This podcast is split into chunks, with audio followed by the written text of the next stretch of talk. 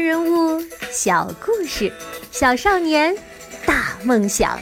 欢迎来到童老师课堂的《奇葩名人录》。你好，我是童老师。上集说到，古人，特别是古代文人，通常都有好几个称谓，除了姓名，还有字号，特别令人头大。不怕同学们笑话。我也弄了很久才明白，孔丘、仲尼、孔老二其实是同一个人。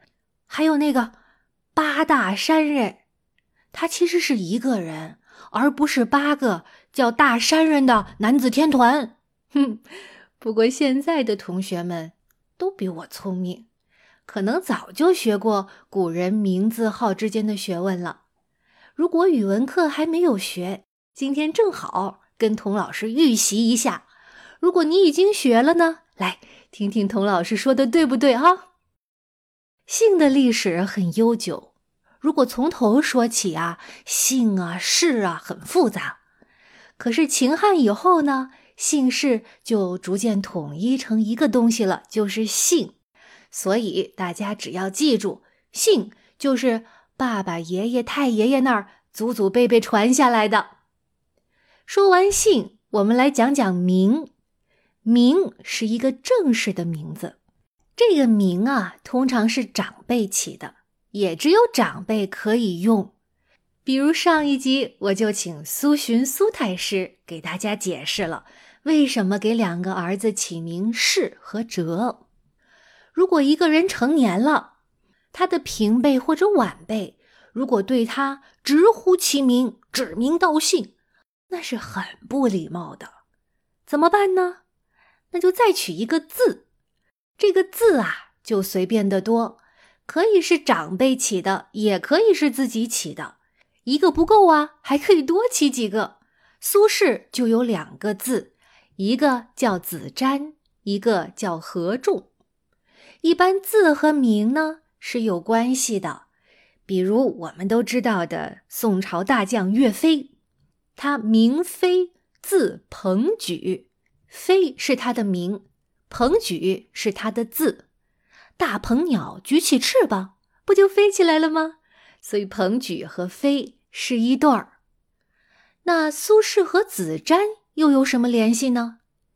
瞻就是向前看，你要是站在车头，手扶着车室，往哪儿看呢？当然是向前看喽。所以苏轼名士，字子瞻。说到这儿了，苏东坡的“东坡”二字还没有出现呢。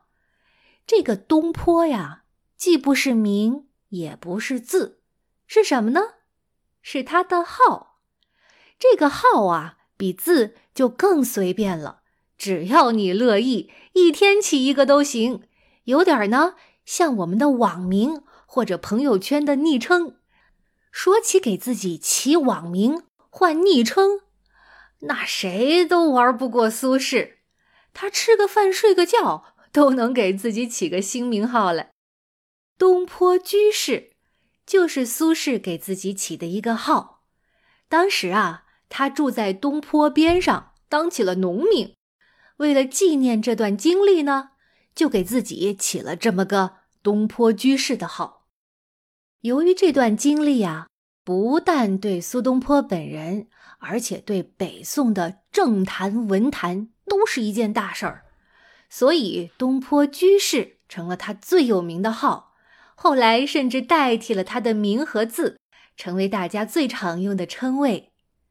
那这到底是一段什么样的经历呢？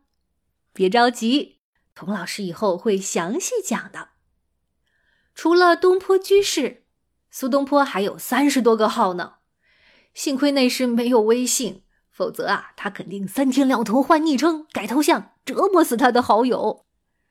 他都有哪些号呢？我给你们说说哈。有的是他旅游到某地心血来潮起的，比如峨眉先生，你看一听就是游览到峨眉山起的号。有的呢是自己升官以后心情好，顺手改的。比如他有一段时间到杭州去当市长，就给自己起了个号叫西湖长。哎，傲娇吧？有的呢是他酒喝高了，有点小情绪，求点赞撒娇改的，比如谪仙人、狂副使。听听，满肚子的怀才不遇，不开心。从他给自己起的这些号啊，就可以看出，苏东坡是一个爱开玩笑、接地气的人，不太把自己端着。不过呢，有一个号跟其他的号都不同，要正式的多，而且呀，不能自己取，得靠别人给，而且必须要等到人死后才能给，那就是谥号。谥号是一项非常特殊的待遇，通常是皇帝、后妃、功臣、权贵或者得道高僧才有的。朝廷根据那一个人一生的功过和品德修养，选出一个或者几个字做一个总结，赠送给那个人。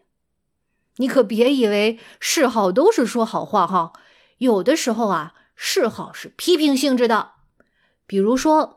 隋炀帝祸国殃民，不得好死。他的谥号就是炀，炀就是逆天虐民的意思。但是呢，谥号通常来说是一种赞美和荣耀。比如我们最熟悉的文帝、武帝，这当中的文和武就是皇帝的谥号。